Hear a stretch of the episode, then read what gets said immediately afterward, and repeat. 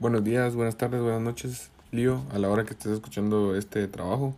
Espero que te encontres bien. Eh, a continuación te vamos a presentar ideas que nos parecieron interesantes del capítulo que cada uno leyó y también ideas que nos parecieron interesantes de los que nuestros compañeros nos compartieron. Eh, espero que te guste. Eh, nuestro grupo, el número 3, está conformado por Nicole Díaz, clave 15, está en Viatoro, clave 35, María Teresa Solares, clave 20, 30 y tu servidor, Luisa Mayoa, clave 29. Espero te guste.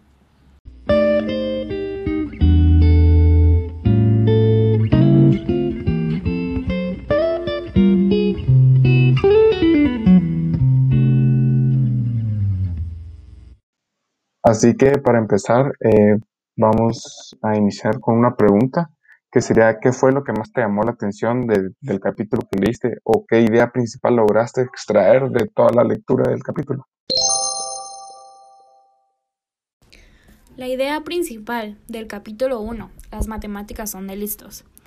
Este capítulo nos habla de la inteligencia y cómo ésta se ve reflejada. Muchas personas creemos que la inteligencia se mide por un test intelectual, el cual nos da la capacidad de razonamiento lógico matemático que tenemos. Pero esto no es así. No es la única forma de inteligencia. Existen varias variantes que nos ayudan a ver qué es la inteligencia. Como cuando nos enfrentamos a algún problema, lo comprendemos, creamos alguna solución, nos podemos comunicar, podemos entender conceptos complejos. Es una mezcla de actividades de distinto tipo que ayudan a crear lo que es una inteligencia. Otra idea principal es que las matemáticas sí tienen que ver con números y cálculos frecuentes, pero existen muchos matemáticos a los cuales no se les da bien las matemáticas. Algunos de estos son Alexander, el cual fue un matemático que revolucionó las matemáticas, mientras Ramanujan era un muchacho que no sabía nada de la formación matemática. Sin embargo, también hizo grandes aportes a la misma.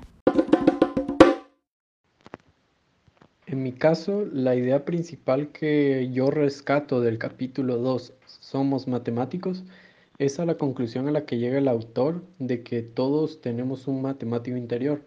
Él primero menciona algo simple, que es que todos los seres humanos tenemos la capacidad de contar o de hacer cálculos simples, ya que esto es algo que que viene implícito en nosotros desde, desde hace mucho tiempo y pues se ha ido transmitiendo con el paso de la evolución. Pero lo que más me llamó la atención es el segundo punto que él toca, que es eh, de que todos los seres humanos tenemos la capacidad del razonamiento lógico. Él lo compara como algo tan simple como caminar o correr que cualquier ser humano puede realizar. Eh, entonces, eh, lo compara con el razonamiento lógico, ya que el razonamiento lógico es algo que todos podemos realizar y pues a pesar de que no seamos muy buenos en las matemáticas, siempre vamos a tener esta capacidad de razonar de forma lógica. la idea principal que logré extraer del capítulo 3 que es la matemática no es una ciencia, es cómo explica que la matemática efectivamente no es una ciencia. Lo que se considera como ciencia son los modelos matemáticos, que sí buscan dar una explicación a la naturaleza o el funcionamiento de ciertas cosas, pero no son más que aplicaciones de las matemáticas. Las matemáticas, las estas aplicaciones de matemáticas se utilizan como lenguaje y como una herramienta para poder expresar y aprovechan su capacidad de rigor y capacidad expresiva. Y lo que me llamó la mala atención es que pues eh, la lógica de las matemáticas siempre va a ser verdadera, siempre va a estar correcta aunque nos den resultados erróneos en ciertas aplicaciones. Pero ciertamente lo que falla son las aplicaciones como en sí, no la lógica, porque la lógica siempre, siempre es real, siempre es verdadera. El cuarto capítulo del libro nos plantea resolver la incógnita de qué es un número. El mundo moderno está basado y hecho sobre los números, y en todo lo que nos rodea están presentes los números. La palabra número es muy extensa y vasta de significados.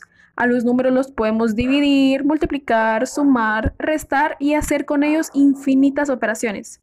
De los números relucen dos grandes grupos.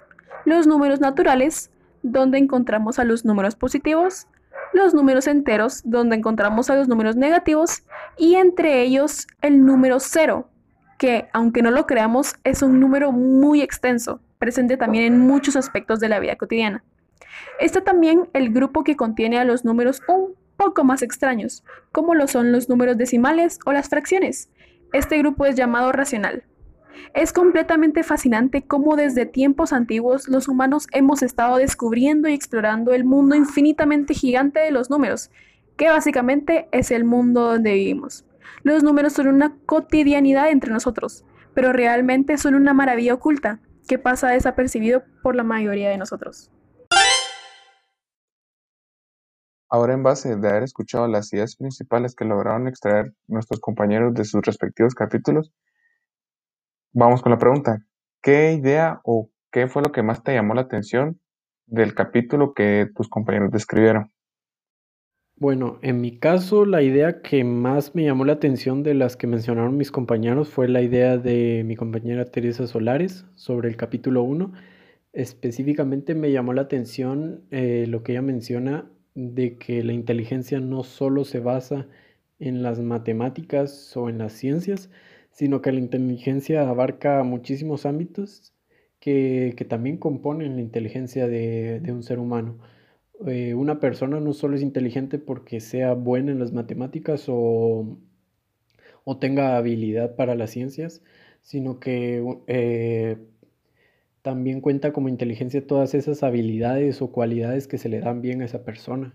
Por ejemplo, un deportista puede que no se le den bien las matemáticas, pero por el hecho de ser muy bueno en un deporte y tener esas habilidades, eso lo hace una persona muy inteligente porque eh, nuestro, nuestro cerebro es el que procesa toda esa información y el que lleva a cabo todo eso para que la persona pueda realizar esas actividades con el nivel tan alto con, lo que lo realizan los deportistas, por ejemplo.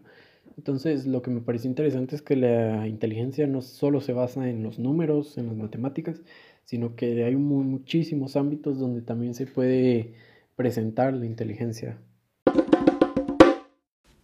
Las ideas más importantes de los capítulos de mis compañeros.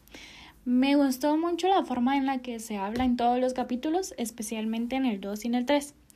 Em, en estos capítulos se habla de cómo todos tenemos la capacidad de razonar, razonamiento lógico, y todos tenemos la capacidad de hacer cálculos simples. Asimismo, también me llamó mucho la atención cuando dice que la matemática en sí no se considera tal como una ciencia, sino que lo que se considera más ciencia son los modelos matemáticos. Estos nos sirven para poder explicar lo que son las matemáticas.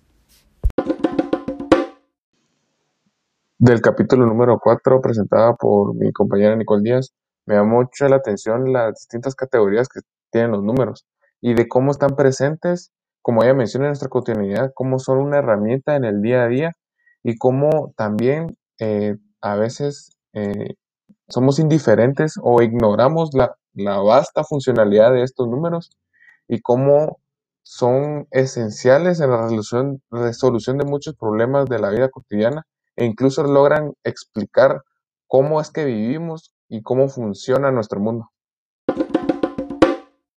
En esta primera sección del libro me llamaron la atención varias cosas. Una de ellas es la introducción, que es muy fuera de lo común. Nos invita a no seguir leyendo, lo cual a su vez nos interesa leer.